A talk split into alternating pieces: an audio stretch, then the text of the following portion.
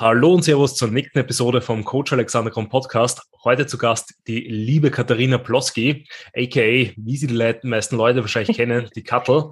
Ähm, ja, die Kattel ist eine der erfolgreichsten Athletinnen der Saison 2021, eine sehr, sehr starke Newcomer-Saison hingelegt und ja, das eigentlich nicht nur in einem Verband oder in einer Klasse, sondern die Kattel hat in ja, diversen Verbänden, also PCA, AMBF, BNBF, GmbF überzeugt, ähm, unter eben auch in von Figur Physik bis zur ähm, Bikini-Figur Physik-Klasse, damit ich es richtig rausbekomme. Ähm, also ja, auf jeden Fall eine Wahnsinnsleistung. Da auch nochmal gratuliere, Kattel. Wie fühlt man sich eigentlich, wenn man so quasi überall abräumt und ähm, da so erfolgreich ist in der allerersten Saison? Ja, also danke mal für die Einladung. Freue mich sehr. Ähm, ja, was soll ich sagen? Also ich bin eigentlich ohne viel Erwartungen an die Sache herangegangen und umso schöner ist natürlich, wenn das Ganze, äh, der, der Plan quasi aufgegangen ist. Ja, ich kann es irgendwie manchmal selber noch gar nicht so realisieren und das immer wieder, wenn ich zurückdenke, war es echt ein ja, schönes Erlebnis. Ja, was würdest du sagen, ähm, was war so das Schönste an der Prep? Ja, Schönste. Einfach, dass man wirklich äh, täglich fast äh, die, die, die Schritte gesehen hat, wie sich der Körper verändert, was dann tatsächlich drunter liegt. Äh, und einfach einmal so lean zum werden, war ja noch nie vorher und das ist schon sehr beeindruckend. Also ja, also was ich natürlich bei dir mega beeindruckend gefunden habe, war, ähm, wie das von dir einfach mit einer ja, extremen Leichtigkeit gewirkt hat. Auch dann einfach ähm, am Ende von der Season, wo es quasi schon so Show zu Show gegangen ist, wo ja man eigentlich dann wirklich an den Energiereserven noch irgendwie kratzt, noch versucht, alles, was man so irgendwie im Tank hat, zu mobilisieren, dass man seine Steps unterkriegt, dass man eben vielleicht sein Cardio macht, dass man sein Training noch ordentlich durchzieht, dass man sich in die Ernährung haltet und und und. Also das hat bei dir einfach so ja, gewirkt, als würdest du das immer machen und ähm, könntest du quasi äh, rund ums Jahr auf Prep sein. Ähm, wie ist es dir da in der Endphase von der Prep gegangen? Also mir ist tatsächlich wirklich immer gut gegangen. Nur die allerletzte Woche vor dem letzten Wettkampf habe ich mit dem Magen ein bisschen Probleme gehabt, wo ich dann wirklich innerhalb von einer Woche fast zwei Kilo nochmal abgenommen habe. Also das war dann da haben wir dann eigentlich schon quasi auch mit der Reverse Diet angefangen. Also wir sind dann schon einfach aufgegangen mit den Kalorien. Aber ansonsten ist mir wirklich gut gegangen. Und ich habe schon öfters drüber nachdenkt, weil man natürlich, dass die Leute alle fragen, mal, also warum es mir so gut gegangen ist. Ähm, und ich glaube, dass ich mir schon gar nicht im Vorhinein eingeredet habe oder mir nicht einreden habe lassen, es wird mir schlecht gehen. Weil ich bin ja eigentlich auch bis zum Ende hin laufen gegangen in der Früh, außer immer in die Peak Weeks. Und ich habe einfach gar nicht das zulassen, dass mir schlecht geht. Also weil ich mir gedacht habe, wieso soll es mir schlecht gehen? Ich mache das gern. Ja, ja, definitiv. Also ich glaube, das ist auch, was viele ZuhörerInnen äh, mitnehmen können, ist genau das, dass man ähm, sich auf keinen Fall irgendwelche ähm, ja, Symptome und ähnliches irgendwie mhm. einreden sollte. Und eben, wenn man halt irgendwas erwartet, dann ist das halt meistens eine selbsterfüllende Prophezeiung. Und dann passiert ja. eben sowas wie, äh, ja, ich muss hungrig sein in der Diät, na dann werde ich hungrig sein. Ich werde Food-Fokus haben in der Diät, ja, dann werde ich andauernd an, an irgendwelche Nahrungsmittel denken. Eben, ich werde lethargisch sein, dann werde ich auch früher oder später die Lethargie bemerken, anstatt dass man, ja, das einfach alles irgendwie, ich will jetzt nicht sagen ignorieren, weil wenn es da ist, muss man es halt einfach irgendwie akzeptieren und damit leben lernen. Aber ich glaube auch, dass es auf jeden Fall nicht förderlich ist, sich das selbst äh, ähm, immer das Leben quasi schwerer zu machen oder eben sich einzureden wollen, es muss irgendwie schwerer oder härter sein, weil man sieht ja bei dir, es bringt dir gar nichts. Und irgendwie nur von außen dann mehr Hardcore zu scheinen, äh, weil man eben den elendigen langen Leidensweg begeht, den man sich ja eben, wie du auch richtig gesagt hast, einfach selber antut, für das man ja auch sehr, sehr dankbar sein muss, dass man ähm, sich überhaupt selbst ähm, in einer Position befindet, dass man es überhaupt machen kann, eben ähm, ist auf jeden Fall unheimlich wertvoll, dass man da immer positiv eingestellt bleibt und da, glaube ich, weiterhin alles rausholt. Also ich glaube, du hast da auch wirklich ähm, ja, enorm richtig gemacht. Und ähm, eben auch wenn du sagst, so dass man krank wird, vor allem dann eben so in dieser Wettkampfform zwischen den Wettkämpfen und so, ähm, das natürlich dann nicht optimal ist oder eben wenn man da Magenverstimmung oh. oder ähnliches hat, ist natürlich eh klar, dass einem das fertig macht, aber eben die meisten WettkampfathletInnen ähm, haben da ja mit ganz anderen Sachen zu kämpfen und sowas ist halt teilweise auch manchmal ja einfach höhere Gewalt. Ja. Genau. Ähm, würdest du irgendwie sagen, so irgendein Aspekt der Wettkampfvorbereitung hat dir so überhaupt nicht gefallen? Den würdest du am liebsten das nächste Mal weglassen, auch wenn er vielleicht irgendwie ähm, ja, Teil des Prozesses ist? Gibt es da irgendwas? Hm. Na, eigentlich, also ich hätte vielleicht schon ein bisschen früher, also habe ich auch mit der Mirella schon gesprochen, dass wir vielleicht schon einen Monat früher in die Diät starten, weil es war dann schon, also meiner Meinung nach war jetzt ja vom, beim ersten Wettkampf noch nicht so ganz fertig, weil ich habe ja dann doch vom ersten Wettkampf bis zum letzten noch acht Wochen gehabt, also zwei Monate. Und ich sage einmal, wenn man vielleicht schon einen Monat früher anfangen, dass die das nächste Mal ändern. Aber sonst hat mir eigentlich alles gefallen. Also selbst das Cardio habe ich gern gemacht, weil das war einfach immer so eine Zeit für mich oder halt, wo man halt dann YouTube-Videos schaut, irgendwelche Podcasts her, also auch irgendwie eine schöne Zeit. Ja, ja, definitiv. Also man lernt sich dann auf jeden Fall irgendwie zu beschäftigen, damit da die Zeit möglichst schnell vorübergeht und man eben auch einfach die Gedanken schweifen lassen kann. Ähm, also was ich immer wieder sage, das würde mich auch interessieren, wie sich bei dir so das Training entwickelt hat, weil für mich wird es irgendwann einmal ja mental einfach enorm anstrengend, wirklich im Training weiterhin äh, leistungsfähig zu bleiben, ähm, beziehungsweise da auch das Training dann so richtig zu genießen, weil eben ähm, es dann noch irgendwie bei mir ziemlich schleppend wird am Ende und dann Einheiten einerseits lange dauern ähm, sich das Training nicht ganz mehr so cool anfühlt, man nicht mehr wirklich so ein Pumpgefühl hat, nicht mehr richtig warm wird ähm, und und und. Ähm, aber bevor das du gleich erzählst, dann nochmal so ein bisschen mein, mein Insight oder meine Meinung dazu. Mhm. Ähm, ich glaube, wenn man halt zu früh ready ist, also im, wie du gesagt hast, wenn sich eine Wettkampfsaison über acht Wochen zieht, ähm, glaube ich, läuft halt der Gefahr, dass dir halt irgendwann so während der Season dann der Saft ausgeht. Und da, glaube ich, war das ja eh auch, also eben die, die Erfolge sprechen für sich, eh auch ein sehr, sehr guter Ansatz, ähm, das, glaube ich, so zu haben, dass man halt sich da von Show zu Show noch immer ein kleines Stückchen verbessert, ähm, anstatt wirklich zu versuchen, bei der ersten Show auf 100 Prozent zu sein und dann Gefahr zu laufen, wirklich von Show zu Show schlechter zu werden. Also ich glaube, das schaffen wirklich, wirklich sehr, sehr wenige Personen, ähm, quasi da dann dieses Peak Conditioning auch irgendwie zu halten. Ähm, weil man natürlich sich als, also ich weiß nicht, wie es dir dann zwischen den Wettkämpfen gegangen ist, ähm, aber natürlich, wenn man dann so einmal in Wettkampfform war, weiß, mhm. wie der Körper so aussieht, mit Farbe, mit Pump-Up, mit Laden und und und. Und dann schwenkt das natürlich so entweder beim Entladen für die nächste Peak Week oder eventuell eben noch eine Diätwoche, wenn mehrere, wenn längere Zeiträume zwischen den Wettkämpfen sind. Ähm, dann geht diese Fülle wieder weg, dann fühlt man, merkt man wieder, dass hier und da vielleicht ein bisschen Haut hängt. Ähm, dann geht auch diese Euphorie, diese Wettkampf-Euphorie wieder ein bisschen verloren. Also da ist es natürlich dann auch nicht ganz so, so leicht, dann immer einen klaren Kopf zu behalten. Ähm, aber genau, also wie war das bei dir, um jetzt wirklich auf, ersten, auf die erste Frage zurückzukommen, wie war das bei dir mit dem Training dann? Hast du da überhaupt keine Krafteinbußen gehabt oder wie hat sich das Training bei dir während der ganzen Prep eigentlich so entwickelt? Um, ähm, also ich bin eigentlich eine Person, gleich mal so vorweg, die, wenn ich mich jetzt nicht steigern kann, ich bin jetzt nicht so darauf aus, dass ich so wahnsinnig viel Gewicht bewege das gibt mir jetzt ja gar nicht so viel. Auch darum hat mir das jetzt auch nicht so gestört, dass ich da eventuell schwächer geworden bin mit der Zeit. Also da kann ich, habe ich gut damit umgehen können.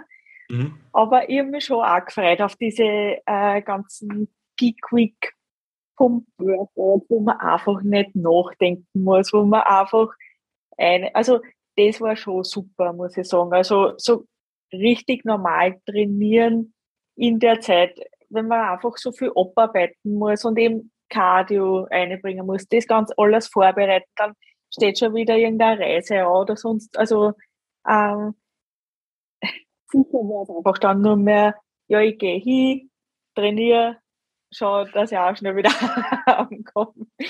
Aber ja, es gehört dazu und also es hat jetzt nichts in meinem Kopf ausgelöst, dass ich jetzt irgendwie nicht mehr so viel Gewicht bewegen kann, weil mir das so auch nicht so wichtig ist.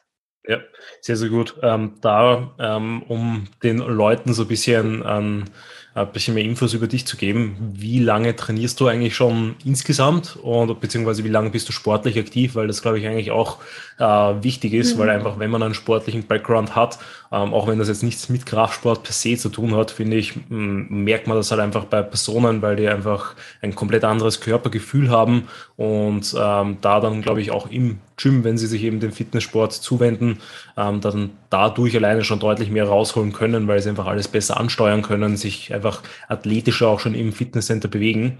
Äh, sprich eben, wie lange trainierst du schon und wie lange äh, Kraftsport und wie lange wettkampfspezifisch? Also trainieren, ich glaube, mit 15 Jahren habe ich mal so stark Kreuz weg gehabt, wie lang gestanden. Also da hat mir einfach das Kreuz immer so weh, dann war ich bei einem Physiotherapeut und der hat gesagt, ich soll ins Fitnessstudio gehen. Und habe mich dann damals mit 15, 16 Jahren angemeldet. Das heißt, auch schon 15 Jahre her. also seitdem bin ich auch bei uns in Misselbach im Fitnessstudio angemeldet. Und ja, am Anfang natürlich nur so Zirkel und ein bisschen am Großtrainer stehen und halt diesen vorgefertigten Plan äh, machen, was man halt da am Anfang kriegt. Und ich sage mal, seit mh, mm, so acht Jahren, dass ich wirklich, haben wir dann in, äh, im Internet auf den da hat die Seiten gegeben, bodybuilding.com, dazu gratis Trainingspläne gegeben und die habe ich dann irgendwann einmal angefangen, habe dann aber eigentlich wirklich nur mit dem äh, schon ein bisschen meinen Körper formen können, habe dann auch hin und wieder schon äh, Mahlzeiten getrackt und äh, mich damit schon auseinandergesetzt, dass ich einfach, ich wollte einfach eine gute Figur immer haben. Und seit drei Jahren bin ich jetzt bei der Mirella im Coaching Einfach, weil ich mir das einmal anschauen wollte mit einem Online-Coach. Ähm, und ja, seit drei Jahren eigentlich ist dann auch so circa das Ziel gekommen mit der Bühne, mit Wettkämpfen. Ja. Genau, sehr, sehr cool und sehr interessant, nämlich zu hören, weil es, glaube ich, enorm wichtig ist, ähm, weil du für eine Newcomerin, und das kann man natürlich einfach so sagen, ähm, einfach schon eine sehr, sehr gute Qualität an Muskelmasse auf die Bühne gebracht hast. Also einerseits, was ähm, eben ähm, Proportionen angeht, aber natürlich auch andererseits, was einfach schon die körperliche Entwicklung aus, äh, anbelangt, weil es jetzt nichts so irgendwie gegeben hat, was dir irgendwie enorm gefehlt hätte. Ähm, und das ist natürlich eigentlich nicht die Norm, weil die meisten, die zum ersten Mal auf die Bühne gehen und da vielleicht eben noch gar nicht so lange Sport betreiben, ähm, ja, die werden nicht so aussehen wie du. Da muss man halt den meisten sagen, ähm, da muss man die, die Ziele realistisch setzen, weil sie eventuell einfach gar nicht diese Trainingserfahrung haben und ähm, in den x Jahren, also eben acht Jahre Kraftsport, wenn du mal so sagst, hast du dann schon etwas mehr Richtung Muskelaufbau trainiert das zeigt sich natürlich, weil man ja einfach auch ein immer besseres Körpergefühl aufbaut, weil man einfach ähm, ja sehr ausgewogen trainiert. Ähm, da natürlich auch von den Kraftwerten sich dann immer mehr Gewichte auch zutraut. Ähm, und und und. Und das ist natürlich dann einfach ähm, ja ein Effekt, der sich über die Zeit immer mehr akkumuliert. Und dann schaut man halt nach eben 15 beziehungsweise 8 Jahren Training so aus wie du.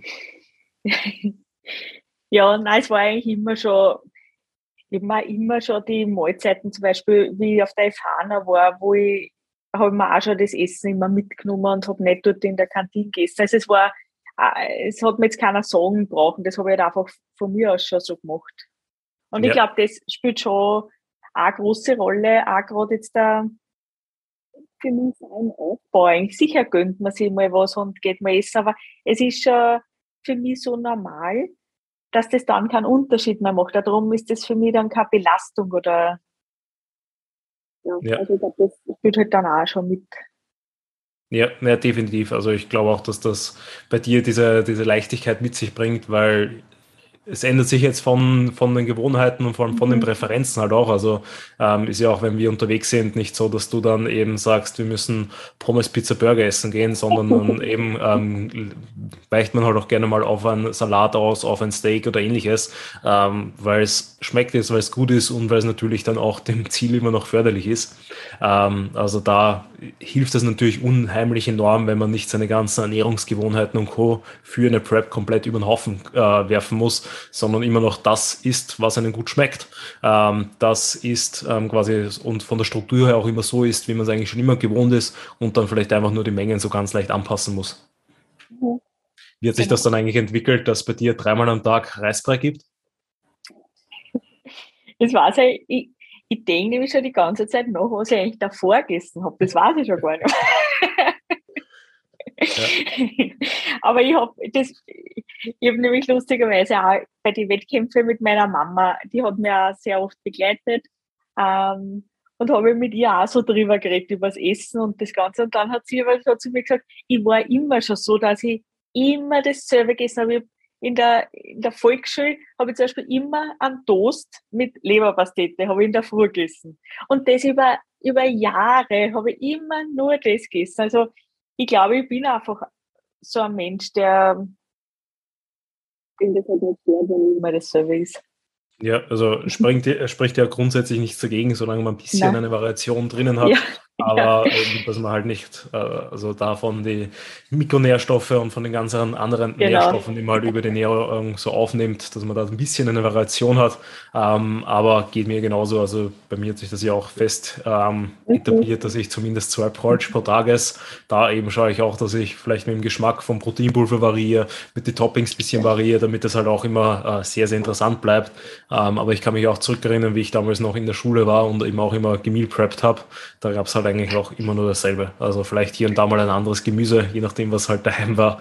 Ähm, aber ich glaube tatsächlich, dass das halt auch ähm, viel, viel bringt und die Diät auch einfach leichter macht, weil umso weniger eben Optionen du hast, umso weniger du über das Essen nachdenken musst, desto weniger, äh, desto geringer ist dann auch einfach der Food-Fokus, vor allem wenn du es eh gewohnt bist, dass du das dann einfach immer weiter isst. Also ich glaube, dass das natürlich dann auch einer der Aspekte war, die, die, die Diät für dich sicherlich leichter äh, gemacht hat, dass du einfach kein Problem hast, wirklich jeden Tag das Gleiche zu essen oder zumindest etwas sehr, sehr Ähnliches.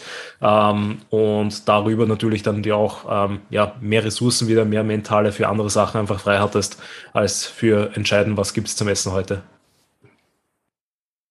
Wie war das bei dir dann ja, im Laufe der Diät und vor allem gerade als Newcomerin? Ähm, wie hast die Mirella und du das gehandhabt mit der Showauswahl? War dir von dir quasi von Anfang an klar, in welche Richtung ihr trainiert oder ähm, wie war da so der Prozess? Äh, also ziemlich schnell klar war die BCE, weil es mir einfach gedacht hat, die habe ich bei der Mirella schon gesehen, wie sie äh, 2019 gestartet ist. Das hat, da habe ich gesagt, da möchte ich auf jeden Fall hin. Das war eigentlich auch relativ schnell klar. Und die ANBF war auch von Anfang an klar. Und dann haben wir eigentlich geschaut, was ist in der Nähe, was nehmen wir noch mit. Zum Beispiel, äh, ich habe ja angefangen mit der PCE ähm, in Manchester, mit der Bikini-Klasse. Das war ja auch so mit die Klassenauswahl. Ich, ich, ich bin einfach, glaube, noch nicht, wo man sagen kann, oder halt noch nicht so weit, wo man sagen kann, okay, ich, ich passe nur dort hier oder ich bin jetzt nur für das. Auch darum haben wir auch von Anfang an jede, jedes Posing äh, ja, trainiert und gelernt.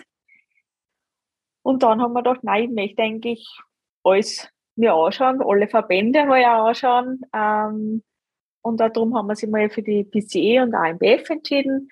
Dann ist dazwischen noch die NPC in St. Pölten gewesen, wo wir gesagt haben, nehmen wir es mit, da, fährt man eine Stunde hin, das da einfach äh, Erfahrung und äh, Bühnenzeit einfach mitnehmen. Ja, dann die GNBF, da wollte ich eigentlich aber gar nicht hin, also weil man da, ich weiß nicht, irgendwie hat man das auch gar nichts gesagt und ich habe mir gedacht, ah, ich weiß nicht, das ist so mühsam, wieder da hinzufahren. Äh, weil da war ja dann auch der Location-Wechsel, haben wir gedacht, na, vielleicht ist das, äh, ist das gar nichts und bla bla bla. Dann haben wir, Gott sei Dank, haben wir aber gesagt, na, das mache ich doch noch. Ähm, Ja, und die BNBF hat sich dann eigentlich ergeben mit der ANBF, weil ich eben diese Einladung für die äh, Finals gekriegt habe. Ja, also eigentlich war das eher spontan. ja, aber trotzdem natürlich sehr, sehr cool und auch sehr, sehr gut, dass du da die GmbF hier mitgenommen hast, weil du dort ja auch wieder gewonnen ja. hast.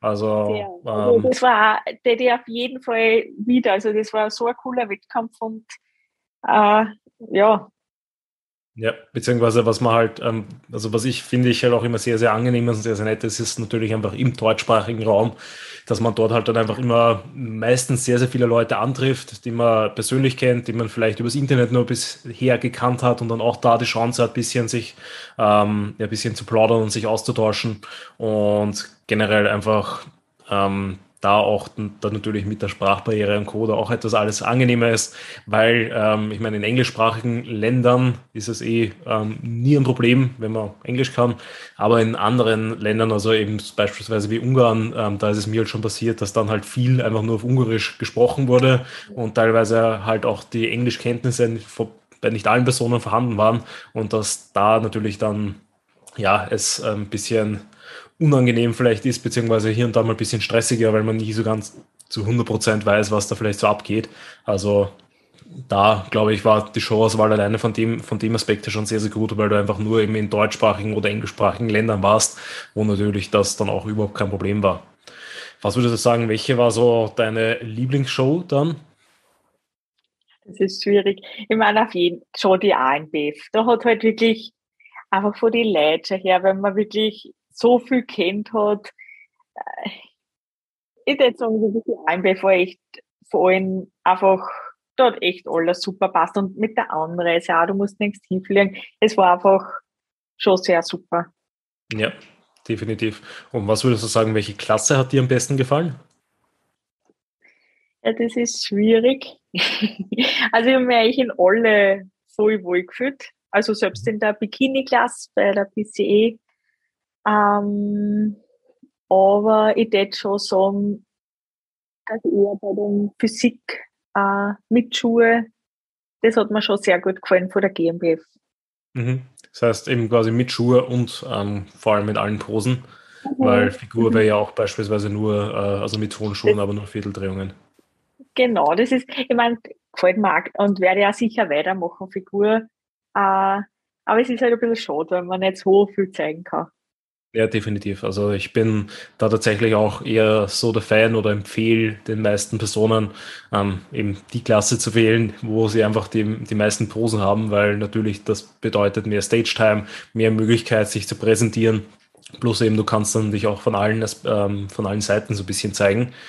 Ja. Ähm, das ist halt natürlich dann in den Männerklassen dann eher so äh, Men's aufwärts, wobei mittlerweile gibt es ja auch in vielen Verbänden bei der Men's diese die Flexposen, eben ähnlich wie bei der Women's Figure oder eben ähm, Athletik bei, bei den Frauen. Ähm, aber genau, also beispielsweise bei der PCA wird es in der Figurklasse auch so äh, eine Handvoll Posen geben.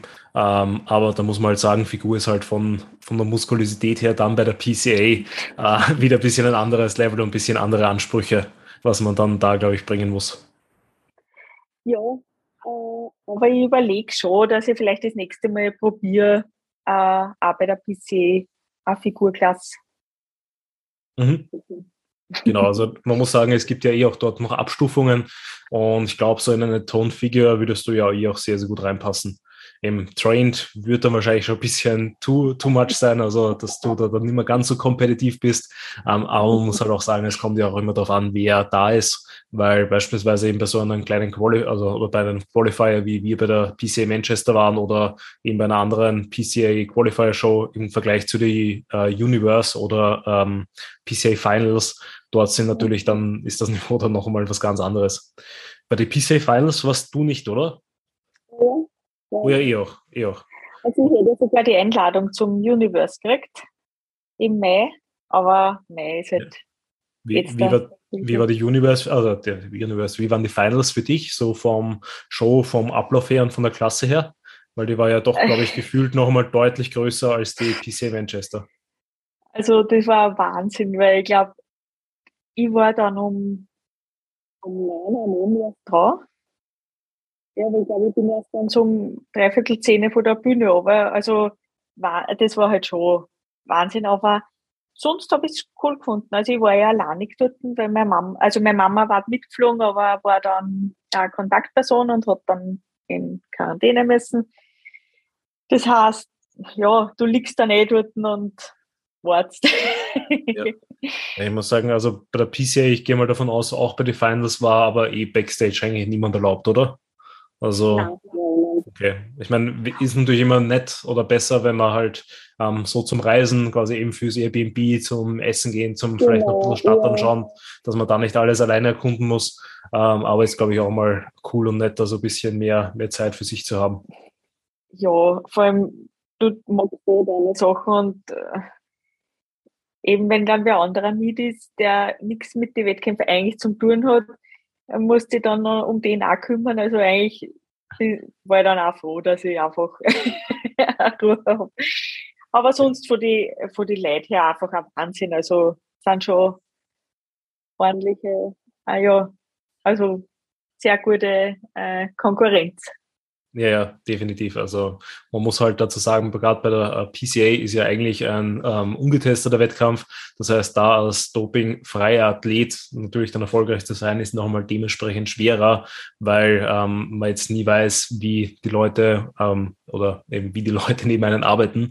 Ähm, also da für, für Leute, die jetzt mit dem Gedanken spielen, da bei der PCA zu starten und sagen, gut, bei der GmbF oder AMBF starten sie im Women's Bodybuilding, jetzt werde ich dort auch im Women's Bodybuilding starten, äh, da muss man sich dann auf ein bisschen was anderes einstellen.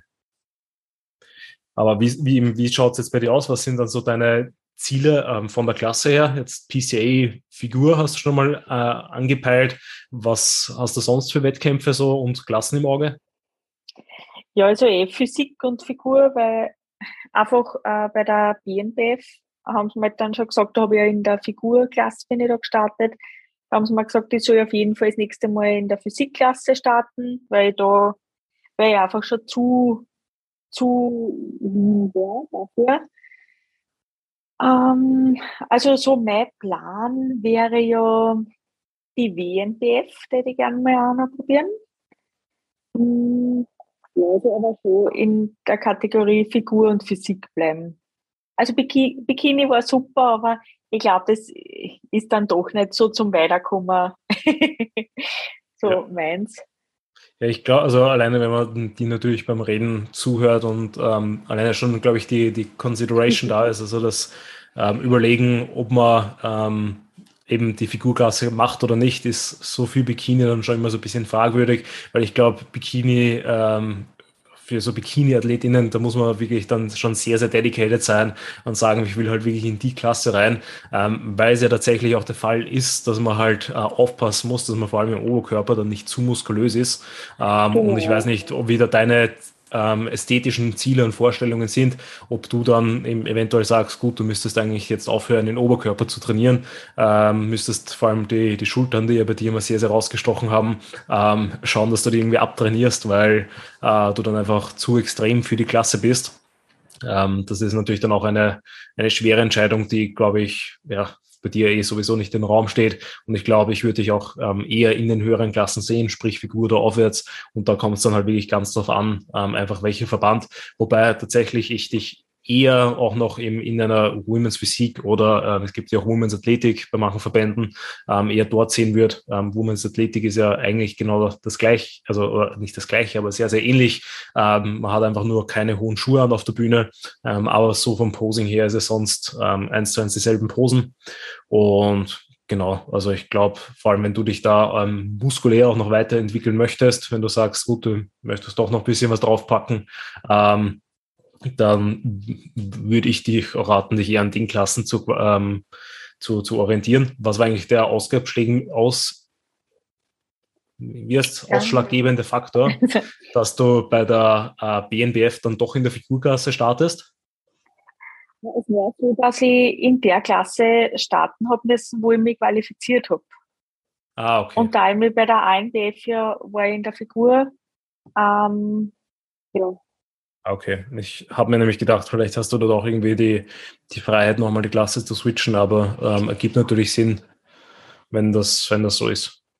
Ja, und ich meine, ich habe mich dann auch gar nicht mehr so damit auseinandergesetzt, weil Ich habe davor noch die, einen Wettkampf gehabt. Also es war dann so schnell, wo ich mir dann einfach gedacht habe, jetzt, ja, ich mache das so und fertig. Ja, jetzt haben wir ein bisschen drüber geplaudert, welche Klassen du machst, bei welchen und welchen Wettkämpfen, aber in welchem Jahr wird das Ganze sein? Hast du da auch schon irgendwas ins Auge gefasst? Ja, also eh nächstes Jahr, also 2023 im Herbst. Beziehungsweise okay. Sommer, Herbst, ja, aber wahrscheinlich Herbst, weil einfach die ganzen äh, Finalis sind ja meistens dann im November oder Oktober und das da und ich hoffe, dass ich mich wieder für irgendwas qualifiziere. Also äh, geht man mal davon aus.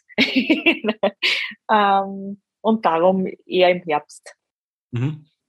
Ähm, weil du die WMBF angesprochen hast, willst du da nur mhm. lokalere Sachen machen? Sprich, eben entweder die äh, Germany oder UK wären ja naheliegend.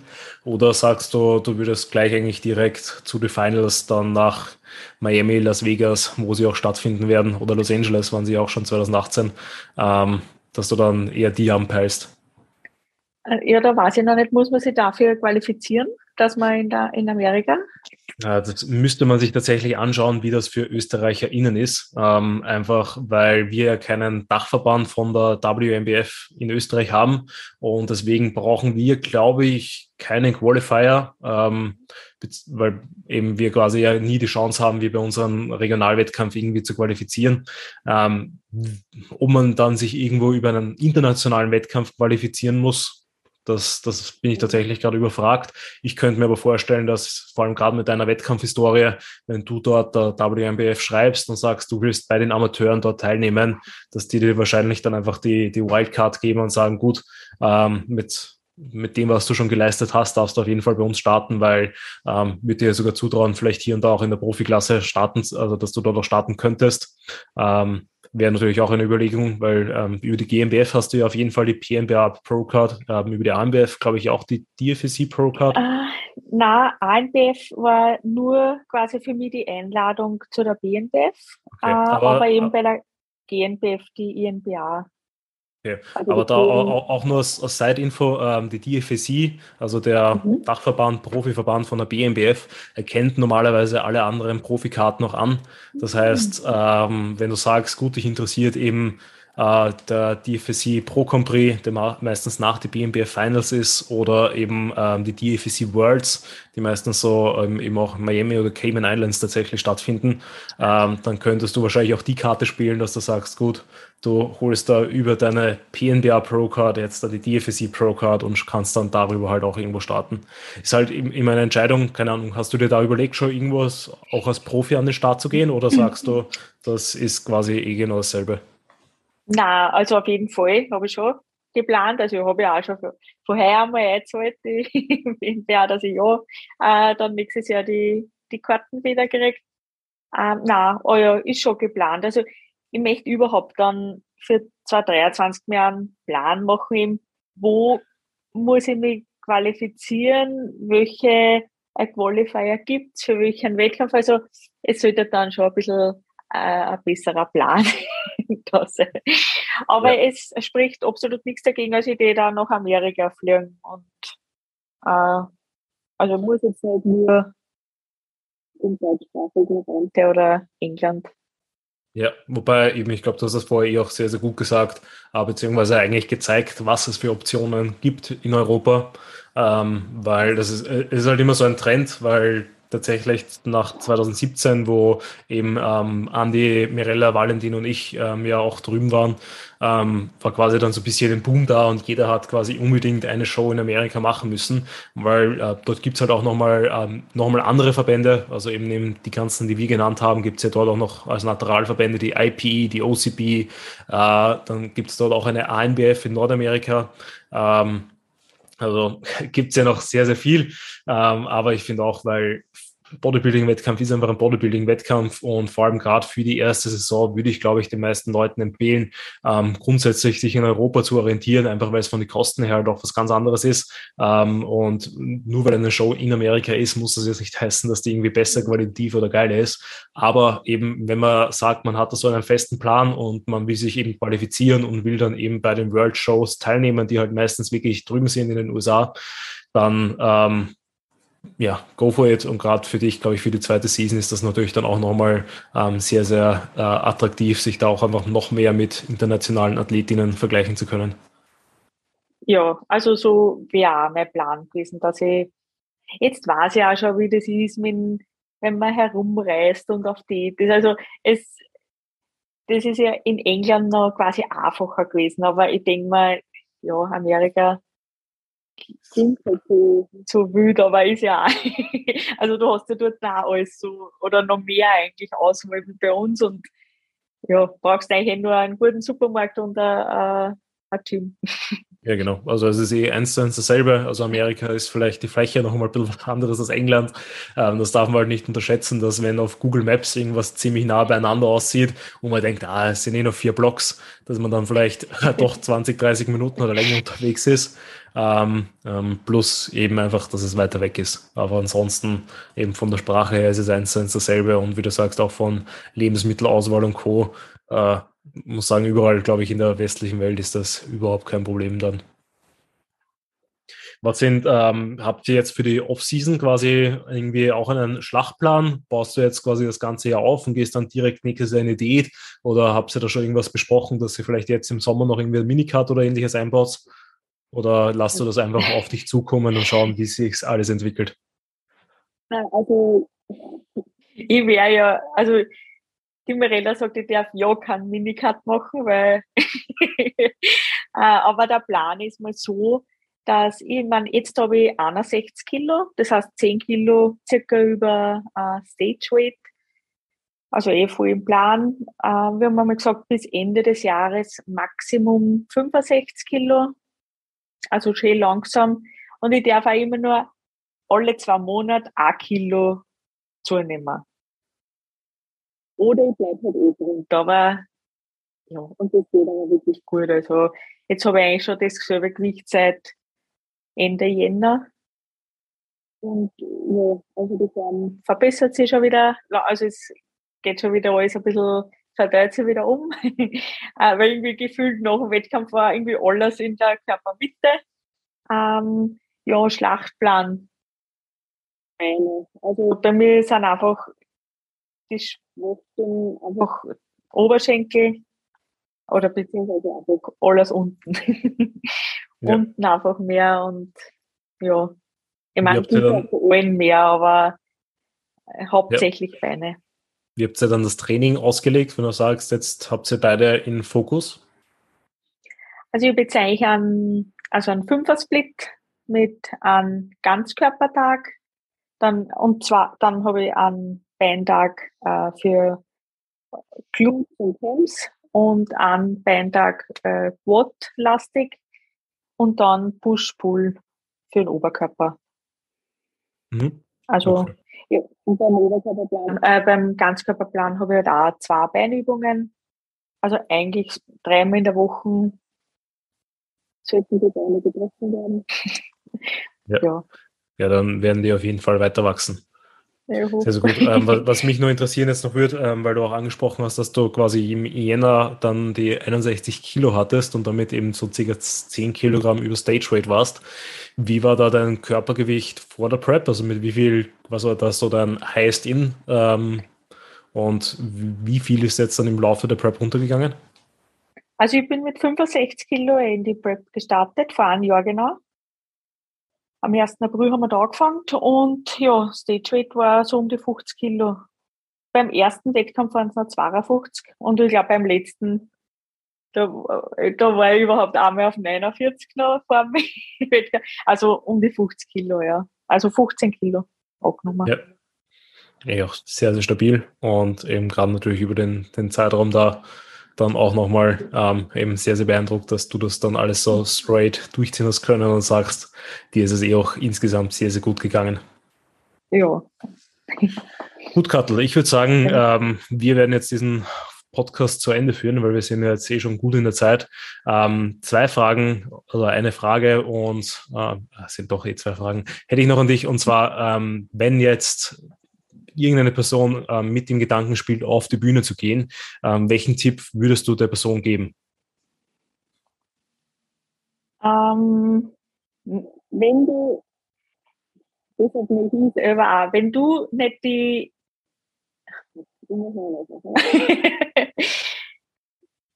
wenn du noch daran zweifelst, dass du noch nicht gut genug bist, dann tät ich noch warten. Ich habe selber bei mir gemerkt, ich wollte ja eigentlich ursprünglich 2020 schon. Da war ja dann Corona.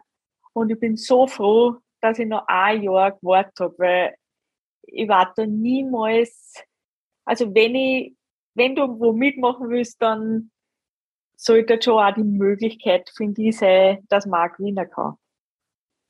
Ja, ja, definitiv. Also Sonst, man äh, darf halt, darf halt nicht sich, vergessen. Bühnenerfahrung ist gut und schön, aber ich finde halt, da sollte man sich einfach die Zeit nehmen und ein Jahr vergeht so schnell und in einem Jahr kann aber so viel noch Gutes passieren und viel weiter kannst du einfach kommen, mental und körperlich. Also ich, dann würde ich einfach nur warten, wenn du da noch nicht hundertprozentig sicher bist. Ja, finde ich einen sehr, sehr guten Tipp, weil eben, wie du gerade gesagt hast, äh, ein Jahr mehr Zeit nehmen mit einfach produktivem Training, mit wirklich ähm, eben schon mit dem Ziel auf die Bühne zu gehen, ist natürlich was komplett anderes, als wenn man ja so eben ähm, sporadisch, nenne ich einmal, ins Fitnesscenter geht oder auch wenn man schon regelmäßig natürlich trainiert und dann äh, mit dem Gedanken spielt, einen Wettkampf zu bestreiten. Ähm, also macht einfach einen enormen Unterschied in der physischen Entwicklung ähm, und natürlich auch eben bei der mentalen Entwicklung. Äh, plus man muss halt sagen, es ist natürlich immer ein, äh, immer noch ein Wettkampfsport ähm, wo es eben darum geht, wo es um Platzierung, Medaillen und Co. geht.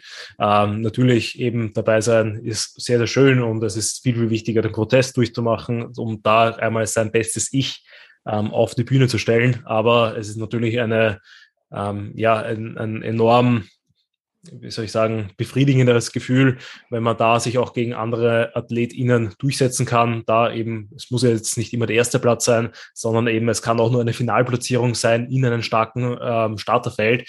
Das erfüllt einfach einfach einen so sehr, weil man dann weiß, hey, diese ganze Arbeit, die ich jetzt geleistet habe, eben über die sechs, sieben Monate, wie lange die Prep dann gegangen ist, ähm, hat sich ausgezahlt, dass man da nochmal diese Bestätigung bekommt und sagt, hey, geil, ähm, ich bin motiviert und gehe dann vielleicht eben das Jahr darauf die, oder eben zwei, drei Jahre danach wieder auf die Bühne.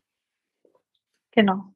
Genau. Ähm, für die Zuhörerinnen, die dich tatsächlich noch nicht gekannt haben, ähm, wie finden sie dich, wo finden sie dich und ähm, wie können sie da am besten mit dir in Kontakt kommen, falls sie irgendwelche Fragen haben?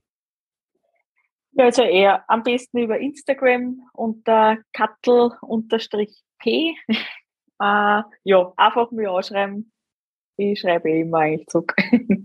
genau, sehr, sehr gut. Also den Instagram-Link findet ihr wie immer in den Show Notes. Ähm, ansonsten ähm, da auch nochmal mit der Info, wenn euch dieser Podcast gefallen hat, gerne eine Bewertung auf der Plattform eurer Wahl dalassen, also entweder bei Spotify oder Apple Podcasts, da hören die meisten. Ansonsten würde ich sagen, Kattel, vielen, vielen Dank für deine Zeit, für deine Expertise. War eine sehr, sehr angenehme und sehr coole Folge, da eben die ganzen Insights einmal ähm, preiszugeben, was dich da so als Newcomerin wirklich erfolgreich gemacht hat. Und würde sagen, wir sehen uns im Gym oder hören uns äh, ja, die Tage irgendwann. Ja, danke. Ciao. Und Abend. Tschüss.